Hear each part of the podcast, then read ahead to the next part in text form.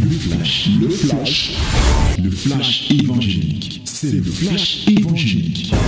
C'est le temps du flash évangélique. Voici le temps de la vérité, le temps de la parole. À fraîche rosée, mon bien-aimé. Et très content encore de partager la parole avec vous ce matin. Ce que Dieu a fait pour quelqu'un, il a fait pour moi. J'ai dit merci au Seigneur parce que mon nez était très très bouché là. Et juste après la louange, tu vois, mon nez est libéré. Et que son Saint-Nom soit glorifié. Alors, donc, euh, ouvre ta Bible dans Luc euh, chapitre 8. Nous lisons du verset 40 jusqu'à la fin. 40 jusqu'à 56. Voilà. Luc 8, 40 à 56. My beloved, yes, uh, open your Bible now in the book of Luke chapter 8, from verse 40 to 56. 40 to 56. Hallelujah. Let us read it together in the mighty name of Jesus. Nous lisons tous ensemble au nom de Jésus. Amen. 1, 2, 3. À son retour, Jésus fut reçu par la foule, car tous l'attendaient. Et voici, il vint un homme nommé Jairus, qui était chef de la synagogue. Il se jeta à ses pieds et le supplia d'entrer dans sa maison. Parce qu'il avait une fille unique d'environ 12 ans qui se mourait. Pendant que Jésus y allait, il était pressé par la foule. Or, il y avait une femme atteinte d'une perte de sang depuis 12 ans et qui avait dépensé tout son bien pour les médecins sans qu'aucun ait pu le guérir. Elle s'approcha par derrière et toucha le bord du vêtement de Jésus. Au même instant, la perte de sang s'arrêta. Et Jésus dit, qui m'a touché. Comme tous s'en défendaient, Pierre et ceux qui étaient avec lui dirent, Maître, la foule t'entoure et te presse, et tu dis, qui m'a touché?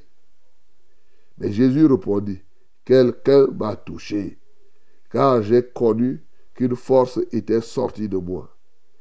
La femme, se voyant découverte, vint toute tremblante se jeter à ses pieds et déclara devant tout le peuple pourquoi elle avait touché et comment elle avait été guérie à l'instant.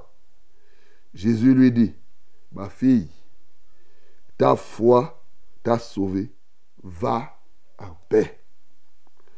Comme il parlait encore, survint de chez le chef de la synagogue quelqu'un disant, ta fille est morte, n'importune pas le maître. Mais Jésus, ayant entendu cela, dit au chef de la synagogue, ne crains pas, crois seulement, et elle sera sauvée. Lorsqu'il fut arrivé à la maison, il ne permit à personne d'entrer avec lui, si ce n'est à Pierre, à Jean et à Jacques, et au père et à la mère de l'enfant. Tous le pleuraient et se lamentaient sur elle. Alors Jésus dit, ne pleure pas, elle n'est pas morte, mais elle dort. Et il se moquait de lui, sachant qu'elle était morte. Mais il a saisi par la main et dit d'une voix forte, Enfant, lève-toi. En son esprit et son esprit revint en elle, et à l'instant, elle se leva, et Jésus ordonna qu'on lui donnât à manger. Les parents de la jeune fille furent dans l'étonnement et il leur recommanda de ne dire à personne ce qui était arrivé. Amen. Ô oh, Jésus, tu ne cesseras de nous épater. Hein? Regarde ce que Jésus est en train de faire. Bien-aimé, en lisant ces paroles, nous voulons que non seulement Jésus fasse ces choses dans nos vies, mais que nous-mêmes, nous soyons ses imitateurs sur cette terre. C'est-à-dire que Dieu nous utilise comme il a utilisé, que le Saint-Esprit qui était sur lui et qui est sur nous puisse se manifester de la même manière, parce que le Saint-Esprit ne s'est pas fatigué. Il n'y a pas deux Saint-Esprits. Le Saint-Esprit par lequel Jésus était revêtu est le même, comme nous avons lu dans Luc 4, il était revêtu de la puissance d'en haut. Comme nous avons lu dans Luc 1, comment cela se fera-t-il puisque tu ne connais point d'homme? Le Saint-Esprit viendra sur toi et la puissance du Très-Haut te couvrira de son ombre. C'est le Saint-Esprit là que nous avons aujourd'hui. Et nous devons toujours bénir le Seigneur parce que véritablement, il nous a donné d'avoir le Saint-Esprit. C'est là où nous comprenons pourquoi Jésus avait dit à ses disciples qu'il n'est pas bon. Il n'est pas bon que je reste avec vous. Parce que si je reste avec vous et que je n'en vais pas au ciel, vous n'allez pas recevoir le Saint-Esprit. Jésus avait compris qu'il y a des choses que seul le Saint-Esprit pouvait apporter aux disciples. Mais surtout que eux, ayant le Saint-Esprit, il deviendra, entre guillemets, des Christ sur la terre ou des échantillons de Christ sur la terre. Alléluia. Bien-aimé, c'est de ça qu'il est question ici. Car il n'est pas ici question simplement d'écouter cette narration que nous connaissons bien. Alors, ici on nous parle d'un chef de la synagogue Jairus qui était venu se prosterner devant Jésus. Le chef de la synagogue, c'était quand même quelqu'un. À l'époque, c'est lui qui désignait eh, qui va lire, qui va faire quoi dans la synagogue. Alors, il a sa fille qui est malade, qui veut déjà mourir. Le chef de la synagogue ne peut rien.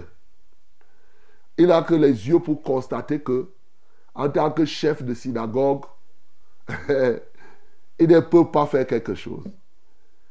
C'est très important. Je veux que tu notes que sa chefferie de la synagogue n'empêchait pas à sa fille de mourir. Le fait qu'il soit chef de la synagogue ne voulait pas dire qu'il était chef de la mort. Alors, c'est pourquoi il a compris qu'il doit s'approcher sur quelqu'un qui était plus fort que lui. Il a rencontré Jésus. Il s'est prosterné devant lui. Il s'est humilié et a invité Jésus à venir.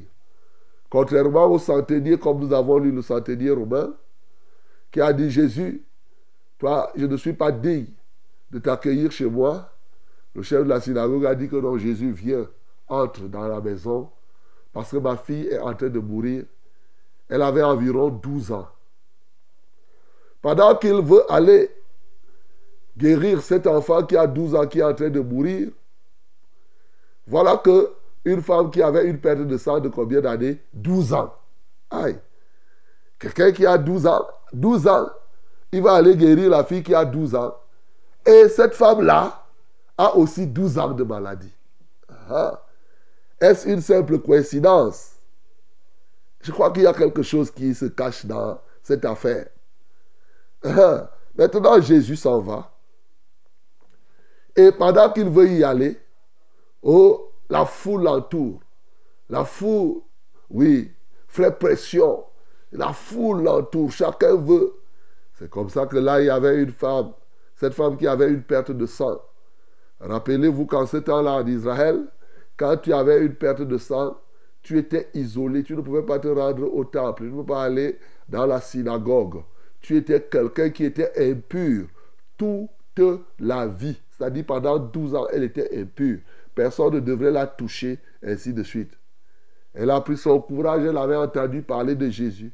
Et elle disait dans son cœur, si je touche le vêtement de cet homme, vraiment, je crois que la perte de sang s'y va partir. Dans la foule, elle s'est faufilée, faufilée, paf Elle a touché Jésus.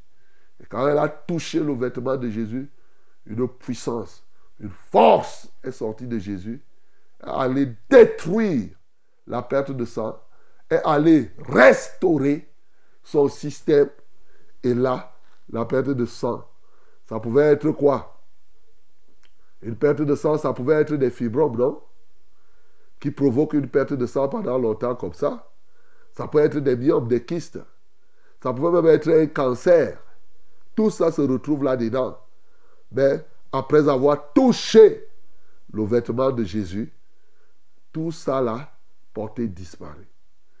Et maintenant, Jésus-Christ ayant rendu public cela, parce qu'elle avait touché, elle avait été guérie. Mais Jésus a posé la question.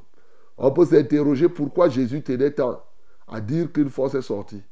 Alors tu comprends que Jésus voulait rendre public la guérison.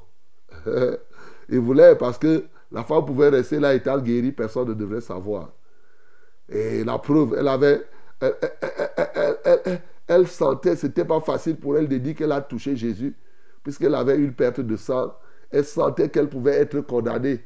Et pourtant, et pourtant, quand elle a confessé ce qu'elle a fait, Jésus-Christ a scellé sa libération une fois pour toutes.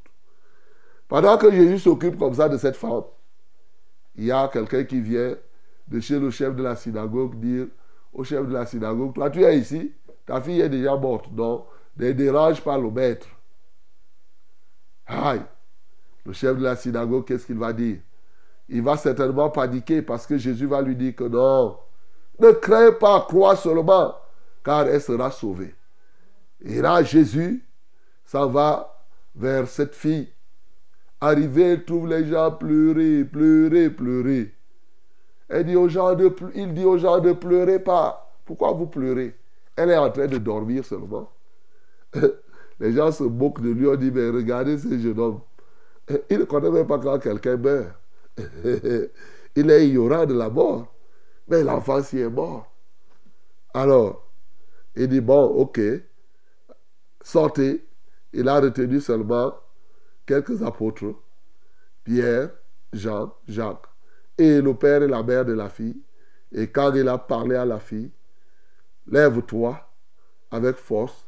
La fille, à l'instant même, l'esprit qui était parti. Quand tu meurs, ton esprit part. L'esprit qui était parti, l'esprit est revenu dans le corps de cette fille. Et voilà la fille qui est redevenue debout. Et comme c'est l'esprit qui vivifie, elle lui a dit, donne-lui à manger. Mais ce qui me marque quand même, c'est que Jésus fait ça. Et il dit aux parents d'aller, ne dites pas ça aux gens. Restez tranquille. Frère, toi-même, si tu es père, il faut beaucoup d'efforts pour ne dire ça à personne. Voilà. Voilà le récit. Il y a beaucoup de leçons qu'on peut tirer ici, mon bien-aimé. Mais la leçon principale, c'est dans le sens de l'orientation que nous, nous avons donnée en méditant le livre de Luc. Nous avons dit que nous méditons pour que nous progressions, que nous soyons efficaces dans le service de Dieu, que nous soyons des vrais adorateurs. Ce matin, nous pouvons adorer ce Jésus qui est le médecin le plus grand, chez lui, chez qui aucune maladie n'a de secret. Souvent, il guérit simplement quand tu touches à son vêtement. Tu t'approches de lui tu te mets en contact avec lui, il te guérit selon que tu es. Il y a des moments où il s'approche de toi. Nous devons bénir ce Jésus qui aime donner la vie. Quand il a entendu que la fille de Jairus était en train de mourir, il a décidé d'aller là-bas. Et même quand la fille de Jairus est morte, il est parti pour lui donner la vie. Ce Jésus est encore là maintenant, mon bien-aimé. Il veut te donner la vie. Il veut encore donner la vie aux gens qui sont morts. Il veut encore guérir quelqu'un quelque part qui souffre d'une maladie. Je ne sais pas si c'est 12 ans, je ne sais pas combien de temps. Peut-être tu es déjà au point de mourir. On ne compte que tes jours. Cette parole est pour toi, mon bien-aimé. le Seigneur Jésus est encore vivant. Et au travers de cette parole, mon bien-aimé, il vient ressusciter quelqu'un. Il vient donner la guérison à quelqu'un. Oui, pour une maladie où l'homme avait déjà, la femme avait déjà dépensé tous ses biens, son argent, mais sans soulagement. Voilà Jésus-Christ qui vient faire encore toutes ces choses. Que le nom du Seigneur Jésus soit glorifié. Mais bien aimé, ceci dit, maintenant, nous avons parlé de Jésus. Et toi alors Qu'est-ce que tu peux tirer comme leçon ici qui va t'aider à progresser, à être efficace dans le service de Dieu? Lorsque je prends le chef de la synagogue, bien aimé, le chef de la synagogue a posé un acte d'humilité en se prosternant devant Jésus. Et tu sais, les Juifs ne voulaient pas. L'un des problèmes, ils ne reconnaissaient pas. Mais comment lui, chef de la synagogue, en avait compris? Ce matin, je veux simplement te dire que, quel que soit le grade que tu as dans la société, quel que soit le grade qu'on t'a donné même dans ta communauté, parce que souvent, il y a des choses qui te mettent en prison. Si on t'appelle général dans l'armée, tu as l'impression que tu es général, même chez Dieu, tu es le général de Dieu. Si on te dit que tu es chef de quartier, c'est pourquoi vous trouverez difficilement les dirigeants croire à Jésus. Difficilement. Dès qu'on le met chef de quartier, il est facile pour lui de se prosterner devant le diable. Dès qu'il est prophète, il est gouverneur, il occupe une position sociale quelque part. Non, ça devient un embrigadement. Ça devient quelque chose. Quelqu'un m'avait dit, un gouverneur, d'ailleurs, je dis un gouverneur, qui est d'ailleurs en poste encore aujourd'hui, m'a dit, reverend, tu sais, nous, quand on était à l'ENAM, ben, on nous disait qu'on ne gouverne pas avec la Bible en main. Ah, ah. Voyez les leçons qu'on peut donner à quelqu'un à l'ENAM que tu ne peux pas gouverner avec la Bible. Amen. Il faut gouverner avec quoi? Avec les livres sataniques. Voilà ce qu'on leur dit. Frère, pourquoi tu vas voir quand quelqu'un est gouverneur? Très difficile. Il peut faire des simulacres là, mais pour que tu trouves un gouverneur profondément repenti, c'est tout un problème. Ce matin, quelle que soit la position sociale, quel que soit qui que tu sois, il est temps que tu te prosternes devant Jésus. Il est temps que tu te prosternes devant lui afin qu'effectivement, il trouve la solution à ce problème-là et, qu'il t'aide.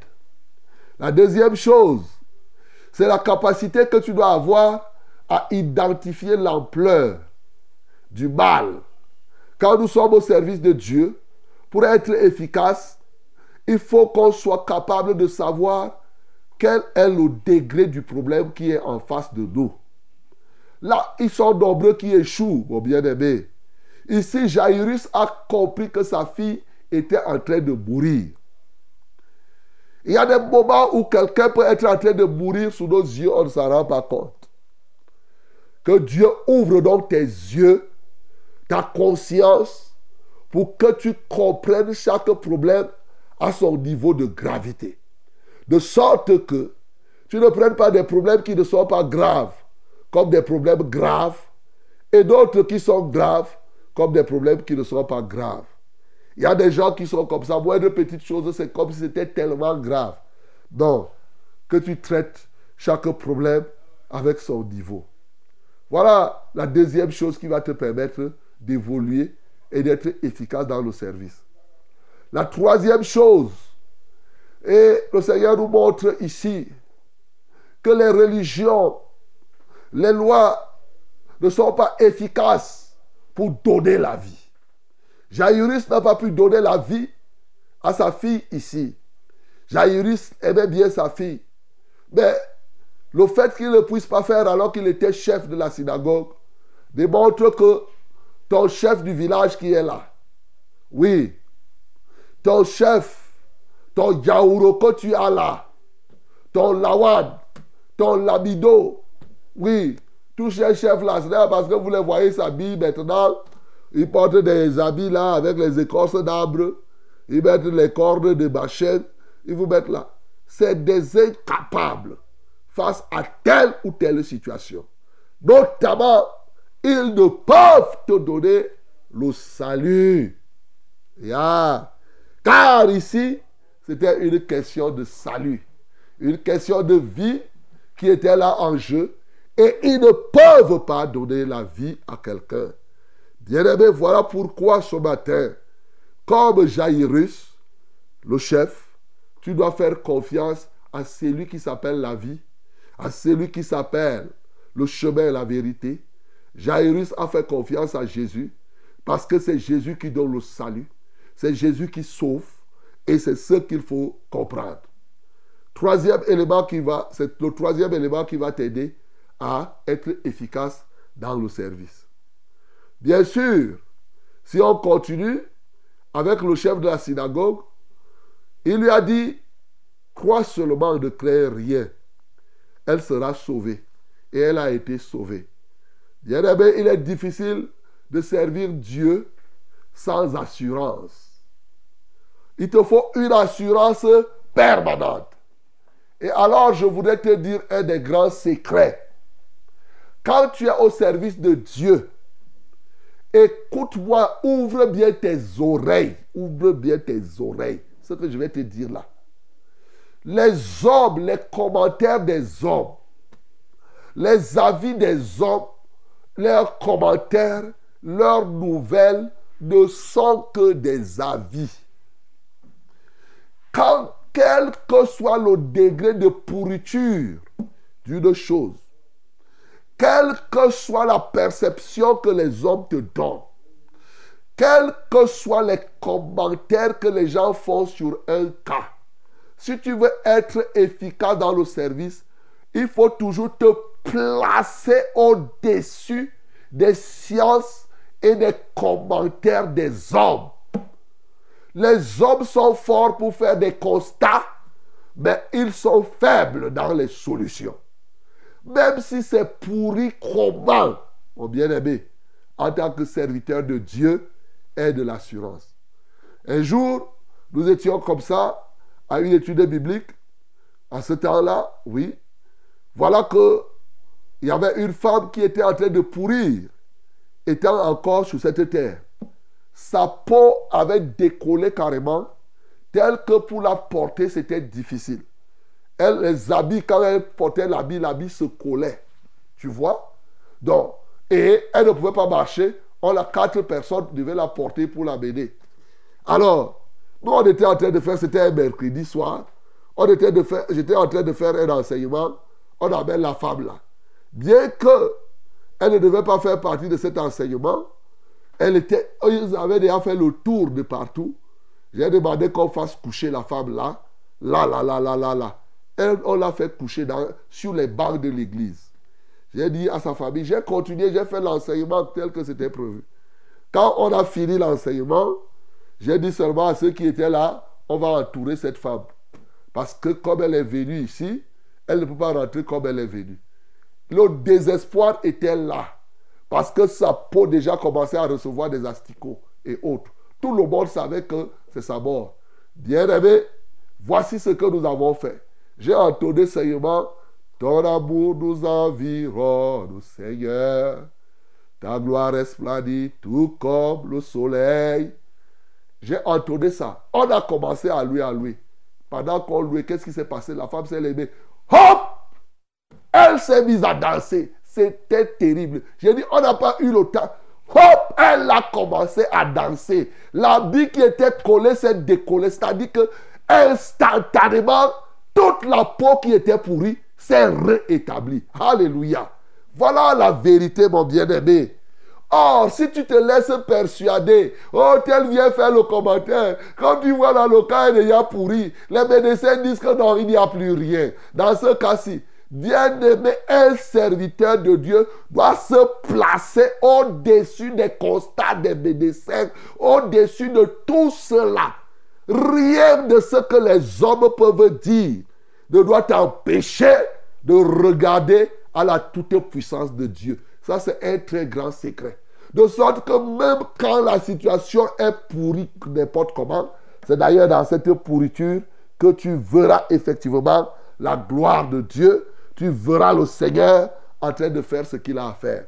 Gloire à Dieu. Je peux vous citer des milliers, des milliers de cas comme cela. C'est ça qui va vous donner la capacité de ressusciter. Hier, je vous parlais.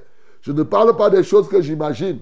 Dieu m'a déjà utilisé pour ressusciter des morts. Pas une seule fois. Ceux qui sont autour de moi savent qu'il y en a même. Ceux qui étaient morts, qui sont ressuscités, qui sont vivants. A dit que je peux te montrer que tel était mort. On a prié, il est revenu à la vie. Qui vit aujourd'hui? Je ne parle pas des choses que j'imagine. Alors, dans mon bien-aimé, la résurrection des morts, c'est quelque chose de réel pour celui qui sait qu'il est attaché, il est au service de Dieu. Et nous voyons que Jésus a été efficace ici. Celui qui croit en lui fera les œuvres qu'il fait, il en fera des plus grandes. Tels sont les éléments qui peuvent t'aider au service. Bien sûr aussi, maintenant, en ce qui concerne cette femme qui avait une perte de sang depuis 12 ans. Bien-aimé, Jésus de Nazareth nous montre ici qu'il ne rejette personne qui vienne à lui. La société avait rejeté cette femme. La loi avait rejeté cette femme. Mais Jésus l'a appelée ma fille. Eh, oh, vraiment, Jésus, toi là, tu, tu, tu nous épates quand même. Pendant que les gens la dédaignaient, pendant que les gens ne voulaient même pas accepter, oui, toucher même cette femme, toi tu la payes. Jésus lui dit, ma fille, ma fille, ta foi t'a sauvé. Bien-aimé, ce matin, quand tu veux être efficace au service de Dieu, ne rejette pas les gens. Ne rejette pas, mon bien-aimé. Quelqu'un peut venir là devant toi avec les doigts coupés. Quelqu'un peut venir là mourant, mon bien-aimé. Tu ne sais pas ce que Dieu veut faire. Il y a des gens qui sont au service de Dieu qui n'aiment que vous. Non, quelqu'un. Ne rejette pas. Si la société rejette les gens, si les lois rejettent les gens, ceux qui vont les recueillir, c'est nous autres, toi et moi, les serviteurs de Dieu, bien-aimés. Ça va te rendre efficace. Et c'est au contact de toi, bien-aimé, au contact de toi, Dieu est capable de faire un miracle. On montre ici que Jésus a été disposé. Enfin, bien-aimé, le dernier élément qui peut t'aider à réussir dans ton service, c'est la gestion des contrariétés. La gestion des contrariétés. Un serviteur de Dieu sera toujours tiraillé de part et d'autre. Jairus veut que tu ailles prier. La femme la veut. La foule veut. Mais pour être efficace, il faut savoir gérer les contrariétés. Comment faire? La sagesse de Dieu. Alléluia. C'est par la sagesse de Dieu que tu pourras gérer les contrariétés. Tu auras des programmes par-ci, tu auras des programmes par-là, mais chacun voudrait que tu t'occupes de lui et Dieu doit te donner la sagesse pour gérer les contrariétés. Bien-aimé, ce Jésus dont je te parle ici, vous savez que cette parole est une parole prophétique qui est là pour montrer comment Jésus-Christ sauve. Et les gens qui sont morts, il les ramène à la vie pour leur donner la vie éternelle. Ce matin, je te rappelle que Jésus-Christ est mort, il est ressuscité pour que toi aussi, par sa mort et sa résurrection, il t'a transféré ce pouvoir. Que toi aussi, tu puisses servir Dieu comme lui-même il a servi. Que le nom du Seigneur Jésus-Christ soit glorifié. C'était C'était le flash, le flash évangélique. C'était le flash évangélique.